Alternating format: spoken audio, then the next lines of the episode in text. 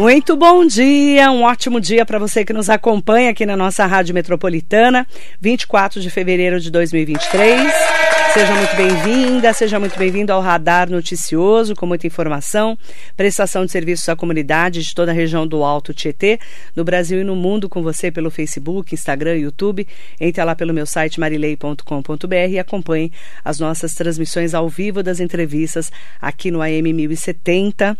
Hoje, Hoje, especificamente dia 24 de fevereiro, faz 91 anos que a mulher né, começou a votar no Brasil. É isso mesmo, 91 anos que as mulheres conseguiram conquistar o voto feminino no Brasil.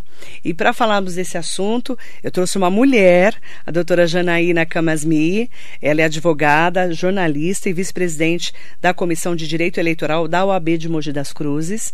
E quando é, eu vi essa data tão importante né, no nosso calendário, aí eu já chamei a doutora Janaína para a gente poder falar da importância da mulher, né, desse direito do voto, que é muito atual, só 91 anos. Doutora, bom dia, é um prazer te receber.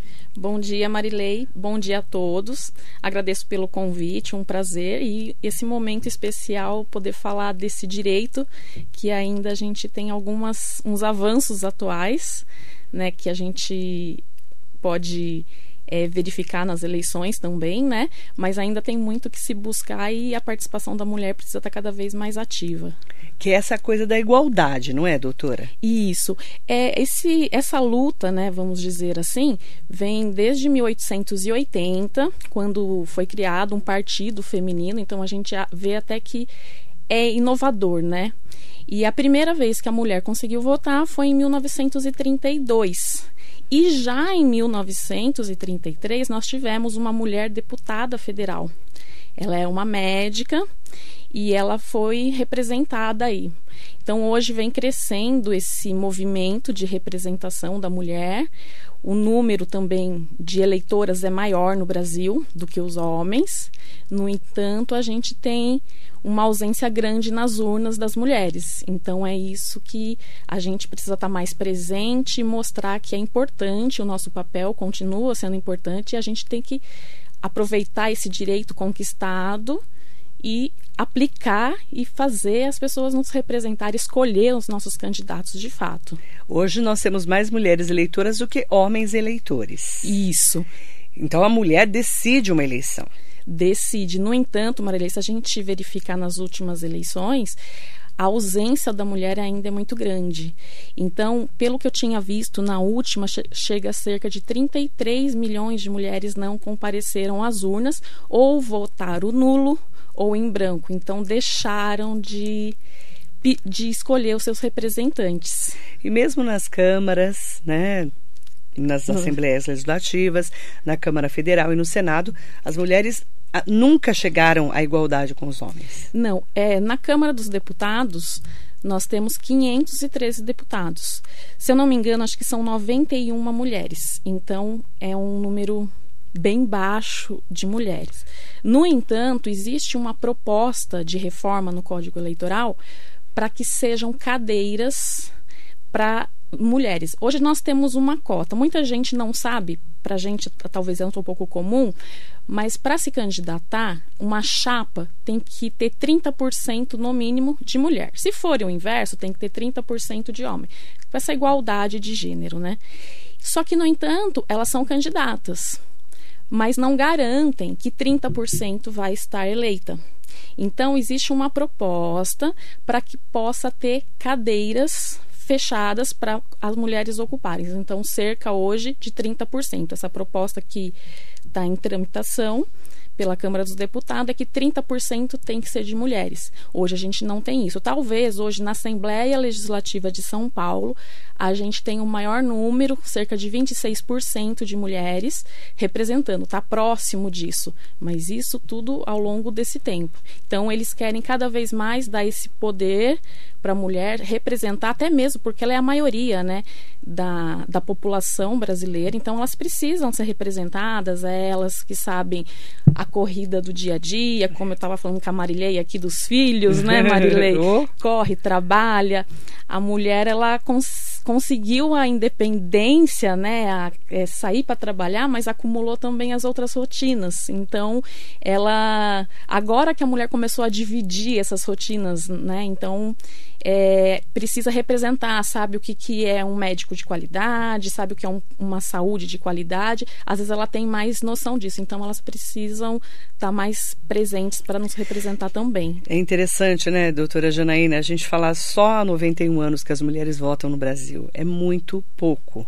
Né? Se a gente for ver a luta dessas mulheres, da primeira deputada né, que foi eleita, e olharmos o maior estado da federação e vemos que nem 30% das mulheres estão na Assembleia Legislativa do Estado de São Paulo. Exato. É pouca representatividade ainda. É pouco. E aí nós temos também, assim, cada vez há ações, né, vamos dizer assim, para que a mulher tenha mais representatividade. Agora, até o, você também deve é, verificar aqui o direito, o eleitor, o período eleitoral, o tempo de TV e de rádio, agora também tem que ser destinado 30% para a mulher. Porque não era. Não era. Então, assim, e as mulheres já ficam desanimadas quando são chamadas para cumprir essa cota.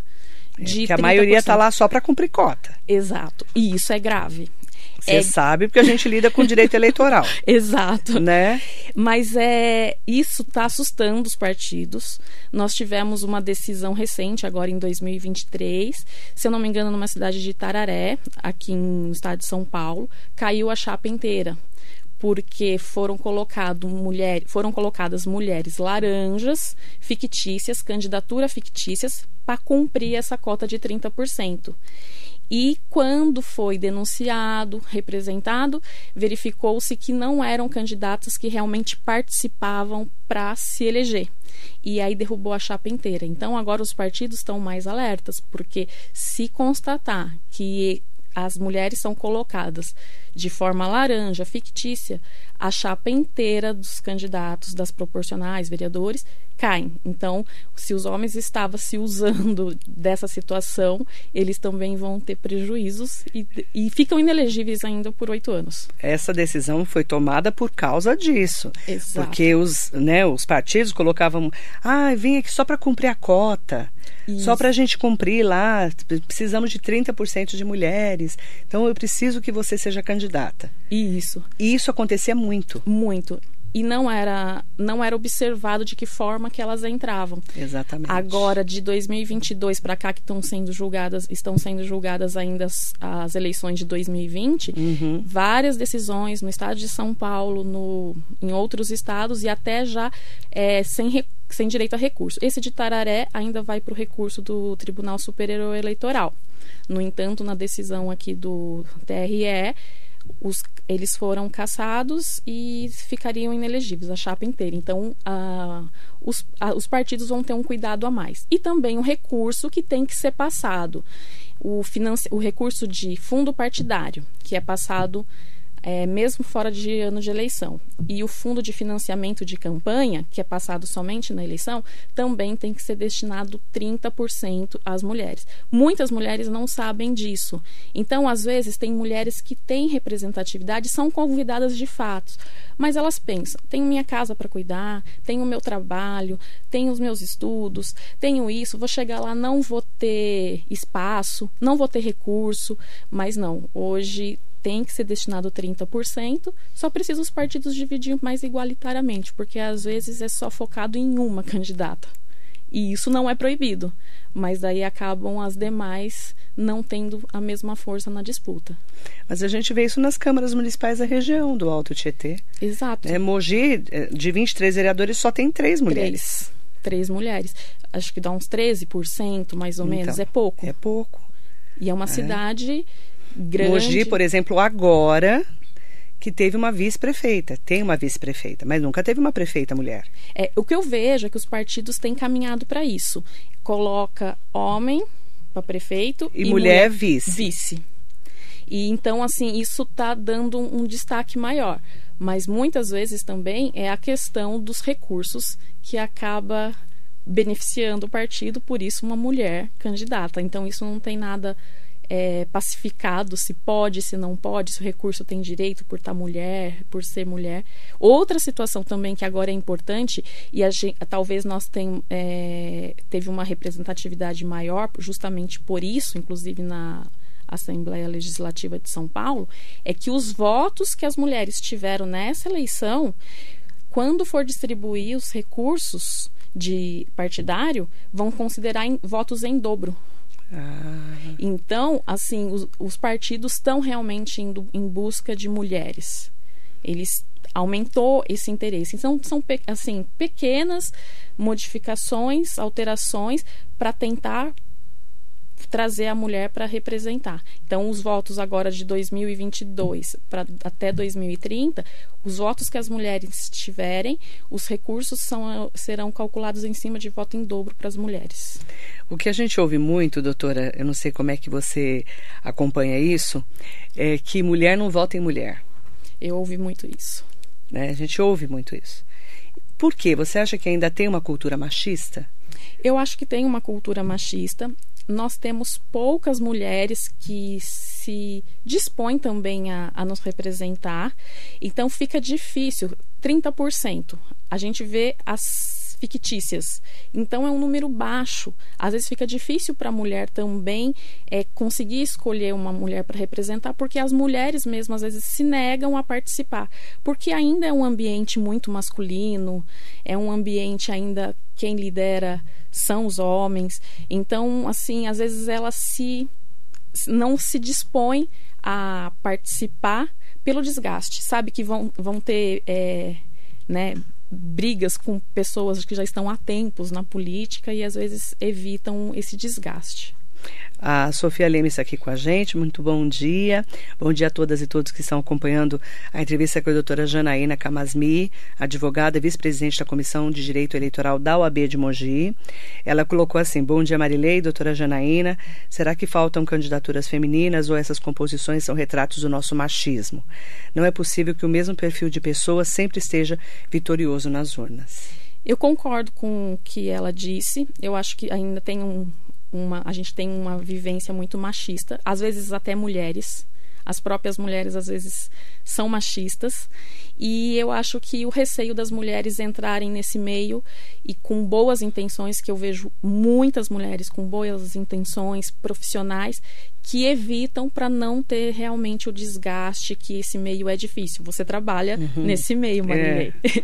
Não, não, é, é fácil. fácil. Não é fácil. então, quantas pessoas é, se dispõem, a Marilei conhece muitas pessoas que entraram no jornalismo, no direito eleitoral, no jornalismo, no, na, na questão política, e você sabe que muitas pessoas saíram. Não aguenta, né? É difícil. É muito discriminatório, preconceituoso. É muito estranho assim o mundo da política, né? Ainda, né? Exatamente. Sempre quando, né? Se um homem vence, ele é capaz.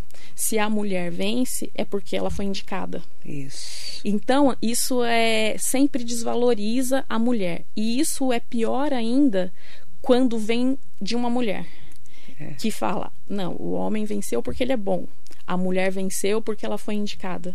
Então eu acho que isso é mais doloroso. Então eu acho que existe uma raiz ainda machista, inclusive no meio das mulheres. E, e nas cidades da região é, são os reflexos do Brasil, né? São. Nós, por exemplo, nós temos aqui, que eu falei, a Priscila Yamagami Keller, que é a vice-prefeita, uhum. que é uma novidade para nós. Nós nunca tivemos uma vice-prefeita mulher, nunca tivemos uma prefeita mulher em, em Mogi. Em Suzano nunca teve uma mulher prefeita. Nós, é, agora que estamos tendo duas mulheres prefeitas na região do Alto Tietê, que é a, a Márcia Bim de Poá e a uhum. Gambale de Ferraz. Tivemos a Fábia Porto em Santa Isabel que foi uma precursora. Sim. Né? Tivemos a Ângela também. Ângela Sanches. Ângela Sanches. E uma, eu falo muito da, da Conceição Alvino, porque Guararema, que é uma cidade pequena, você conhece muito bem, ela é uma cidade que elegeu a, a, a dona Conceição quatro vezes, não é isso? Foi, sim. O, ela até... Ontem eu estava comentando Pioneira. justamente disso, né? Quando eu comentei e as pessoas me perguntaram se eu viria aqui. Eu estava em Guararema e me falaram. E eu falei, a dona Conceição é uma referência é. de mulher porque ela passou há anos, né? E ela era dona de casa, cuidava dos filhos, é. né? E ela de repente foi para a política, né? Depois do falecimento, o marido morreu, né? Sebastião Alvino, e ela foi para a política. Então ela enfrentou esse mundo novo, numa que cidade hoje, pequena, numa cidade pequena, dividida politicamente, é. e ela saiu de uma dona de casa para ser prefeita. E ela faz com tanto amor, com tanto carinho, até recentemente, é, ela como presidente do Fundo Social, cuidava das creches, ela ia nas escolas cuidar das crianças, dar comida na boca das crianças, então é. ela faz isso. E ela enfrentou sem observar os obstáculos. É. E muitos homens na disputa na época, então ela passou por todas as dificuldades políticas que hoje todas as mulheres ainda passam, e numa época muito mais difícil. Muito mais difícil. E você vê, né? Ela acabou virando uma referência para nós. Sim. Quatro vezes prefeita da cidade de Guararema. É, de dona de casa virou prefeita. Aí ela ainda elegeu o filho, filho o André do, do Prado, Prado, que, são, que re... são representantes dela, né? Estão ali no dia a dia dela. Hoje o prefeito é o Zé, né? Exato. Que é tudo do grupo dela, né? Isso. Você vê Todo... como que mulher referência, né? E hoje ainda, na rua, é, se falado na Conceição. Todo mundo conhece. Todo mundo conhece, todo mundo gosta. E assim, é uma referência mesmo de mulher e é, não viu, não, não se pautou nas dificuldades. Foi e fez. Fez, fez história. Então, você deixou... vê, e Guararema é uma cidade pequena. pequena. Mogi, a gente não tem uma mulher prefeita até hoje. Quem sabe, né? né? Claro que a Priscila assumiu durante as viagens Sim. do prefeito Caio Cunha, mas eu falando eleita. Eleita direta, né? né? Suzano não tem uma mulher referência. São cidades Teve, Tivemos a vice, que é a Viviane Domsky Galvão de Oliveira, né? Uhum. Que é a, a esposa do deputado Estevão Galvão, que foi vice. Sim. Né? Foi vice do Paulo Tokuzumi, também uma referência, porque foi a primeira, assim, que se despontou como vice. Mas não teve prefeita mulher. É, o que agora é, vem vem aparecendo também são as primeiras damas, né? É. O destaque das primeiras damas, algumas até pré-candidatas, né? Digamos assim. É. É, então, assim, tá mostrando um outro lado. Antes, as primeiras damas às vezes ficavam um pouco mais escondidas por uma situação machista também, né? Era sempre cuidava do marido, né? Do do gestor, mas não aquele papel. Hoje elas têm um papel bem atuante, praticamente todos conhecem quem é a primeira dama e às vezes até a própria população, olha, a próxima pode ser a primeira dama. É. No caso, a Larissa Xuxa é uma. Exatamente. Todo mundo fala. A mulher do Rodrigo Axux, todo mundo fala. Você vai ser prefeita, né? Porque falavam que ela ia ser candidata a deputada nessa Isso. eleição do ano passado. Agora estão falando que ela vai ser prefeita de Suzano. É, é o que vai falam. Ter que o prefeito sair antes, né? Então, explica pra gente como é que funciona a lei eleitoral. Então, a lei eleitoral, ela não permite que quem está no poder é, o próximo seja parente porque pode usar da máquina pública para eleger. Para eleger. Então ele teria que se afastar antes para que ela um período maior. Um período maior para que ela pudesse ser candidata. Então, então por exemplo, existe... teria que assumir o Valmir Pinto, que é o vice. Isso. Para Larissa ser candidata num período do... bem anterior. Isso, seis meses. Seis meses antes. Isso. De acabar o mandato do Rodrigo Axuxa. Só para a gente entender a legislação. É, são as inelegibilidades né, consanguíneas uhum. que não pode mas, por exemplo, Itaquá, que é uma cidade grande, nunca teve uma prefeita. Não, a, a, se eu não me engano, a, a, esposa do Armando da Farmácia, acho que talvez foi deputada. Foi, foi deputada. Foi deputada. Mas... Foi candidata a prefeita, Heroilma Soares Exato. Tavares. Heroilma eu cobri, inclusive, como deputada, tudo. Uhum. Ela foi candidata a prefeita, mas não ganhou. Ela ganhou como deputada estadual. Ah, sim. Ela, ela, ele elegeu, Armando da Farmácia, quando era prefeito, elegeu a mulher deputada estadual que foi também para a gente um uhum. marco, né? Porque eu cobria essa eleição, foi importante. Mas, por exemplo, Ferraz é, é um. Você tem a Priscila Gambari lá, é uma referência é uma também para gente. Jovem, mulher, mulher, mãe. Mãe, uma cidade grande. Difícil de administrar. Difícil. Exatamente. Eu estou falando da nossa região porque é um retrato do Brasil. Exatamente. Não é? Então são poucas mesmo mulheres. Biritiba como... e Salesópolis também não. Santa Isabel teve a Fábia Porto, né? E Isso. a Ângela também.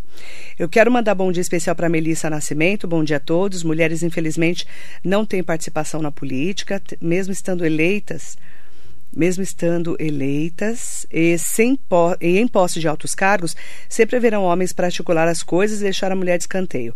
Falta protagonismo. Um beijo para vocês. Falta o protagonismo, muitas vezes, por exemplo, vou dar um exemplo da Renata Abreu. Sim, presidente do Podemos. Ela é uma entre quantos homens presidente de partido? Você não ouve falar de mulher presidente de partido? Não. Ela é uma referência também. Referência. Uma né? referência, inclusive, alguns dos projetos são elas que, ela que propõe e ela levanta essa bandeira da representatividade das mulheres. Eu lembrei dela também por ela causa é da presidência referência. do Podemos. Carolina Almeida, bom dia. E quando a mulher é mãe, ainda me recordo de quando a Manuela Dávila foi para o Congresso amamentando e diversas pessoas acusaram de desrespeito. Desrespeito é o que as mães têm que aguentar todos os dias. Sempre desqualificam a mulher por uma série de coisas, porque sabem que a responsabilidade sempre será com a maternidade. É verdade isso aí. O que ela disse me lembra um momento da minha vida. Quando eu estava fazendo direito, o meu filho era pequeno e quando eu chegava na faculdade, eu amamentava, meu marido buscava e ia para casa com ele. Aí as pessoas chegavam para mim e falavam assim: "Seu marido fica com seu filho?" eu, eu achava um absurdo, porque se ele tivesse fazendo faculdade e ele chegasse na faculdade sem o filho, ninguém ia perguntar para ele se a mulher dele ficava com o filho dele. Então, assim, eu falava, fica, é filho dele, é meu marido. Então, assim, por... e eram mulheres que perguntavam isso. Então, assim, por que é porque que... é tão raro, né? Qual é a novidade do meu marido ficar com o meu filho? Então eu achei assim, fica, qual o problema? Ele fica com o seu filho para você estudar? Porque geralmente fica. o filho é da mãe. É. vai por mim, vai por mim. Principalmente quando você se separa.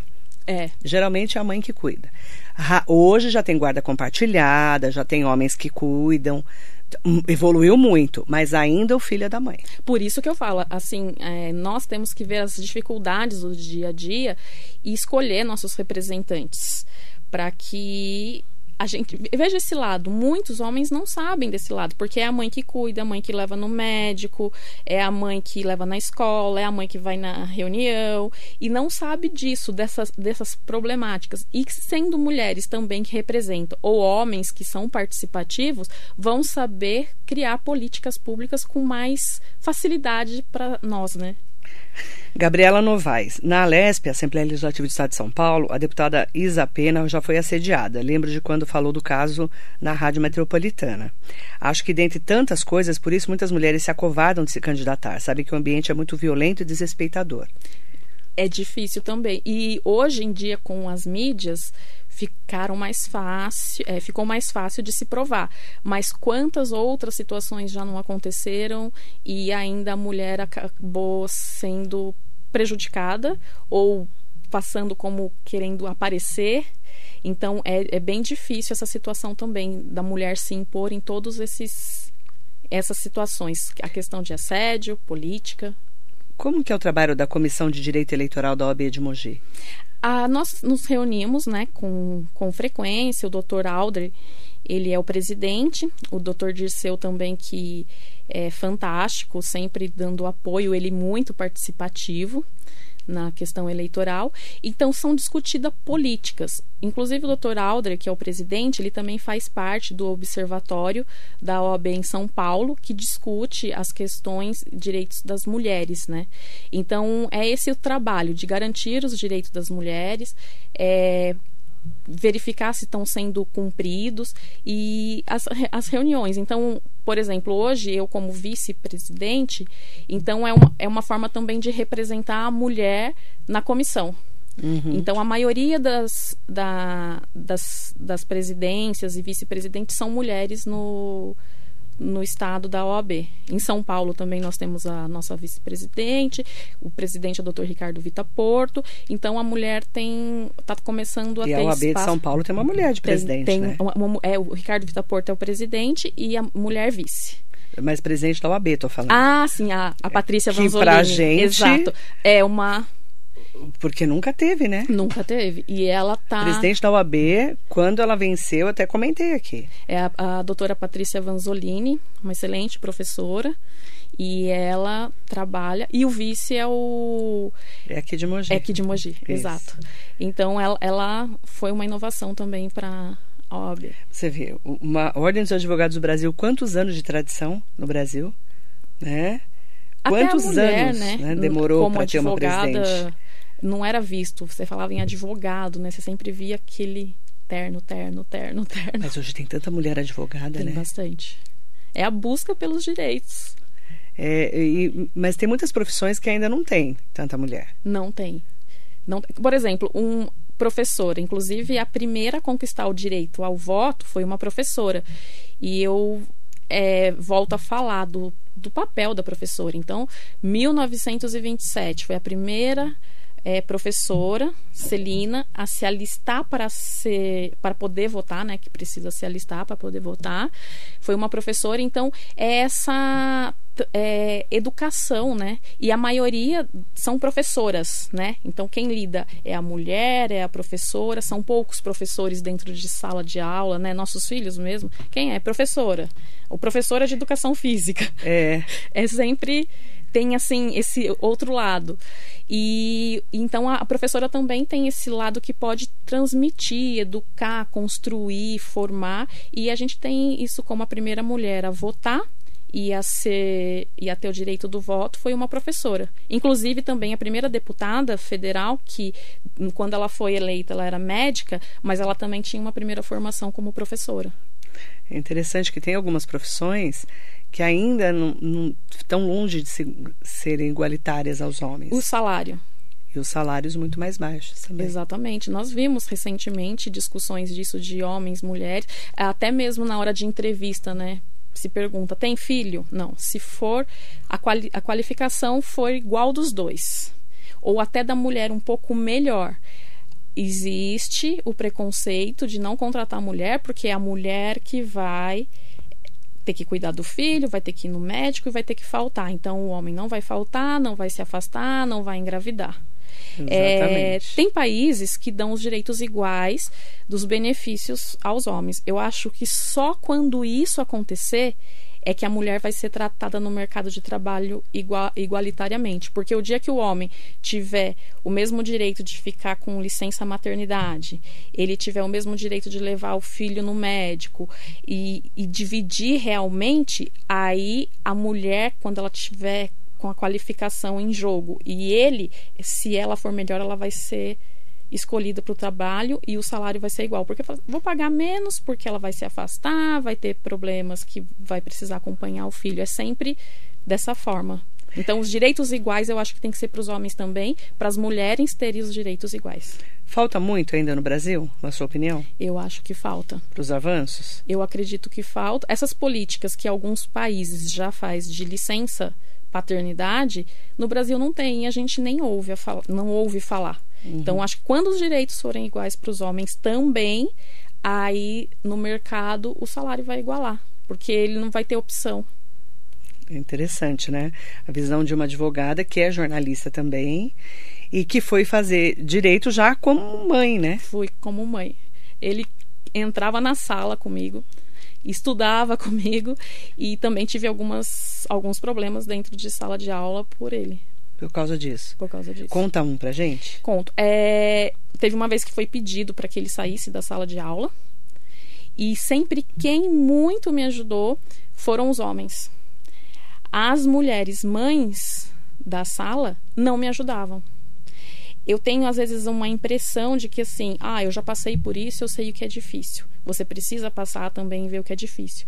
E aí, nas correrias do dia a dia, os homens geralmente. Os homens tinham mais empatia por você do que as mulheres. Exato. Então, a gente né? via um, um, esse lado machista. Da mulher. Da mulher. Então, isso que eu acho que ajuda a retardar os avanços. Então, que fique aí, né, para nós como uma mensagem também, né, doutora, de que nós precisamos evoluir também Precisamos. Não só os homens, mas as mulheres também. As mulheres sendo a maioria, a gente vai conseguir se todas as mulheres estiverem juntas. Eles são mais unidos, né? A gente precisa se unir mais. É. Eles são mais unidos. Então, eu acho que se a gente se É difícil unir... ouvir homem falar mal de homem, né? Não falam, defendem defendem. Hoje a gente, a gente, sempre vê a mulher falar mal da mulher. Exato. Então eu acho que a mulher sendo a maioria, sendo dedicada, a mulher eu acho que tem, ela ela sempre faz tudo muito bem feito, ela é mais delicada, ela é mais é, observadora, mais cuidadosa. Então, eu acho que as mulheres unidas, elas têm uma força inimaginável e isso mudaria mais rápido. Tá, então, a doutora Janaina Kamasmi, advogada, também jornalista, vice-presidente da Comissão de Direito Eleitoral da OAB de Mogi, hoje falando especialmente dos 91 anos da conquista do voto feminino no Brasil. Então, a gente precisa parar para refletir sobre esse tema, não é, doutora? Tem que refletir e eleições 2024 estão aí. Mulheres se candidatem, participem, tem espaço para vocês. Provavelmente teremos recursos, os partidos maiores que têm representação em outras esferas repassam recurso, exijam seus direitos, acreditem nisso e participe. Os partidos precisam também das mulheres uhum. e às vezes elas deixam de agir. Então participem, conquistem seu direito, vejam seus direitos e vamos tentar já avançar em 2024 com essa representatividade da mulher, que com certeza as políticas públicas, médico, escola, merenda, tudo vai ser melhorado. Não digo por maldade de quem representa, é por, às vezes por falta de conhecimento. Quem conhece a gestão da casa, o orçamento, a maioria das vezes são as mulheres.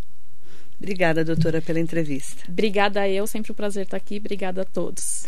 Tá, então hoje, um dia importante até para as mulheres pararem para refletir e os homens também. Muito bom dia.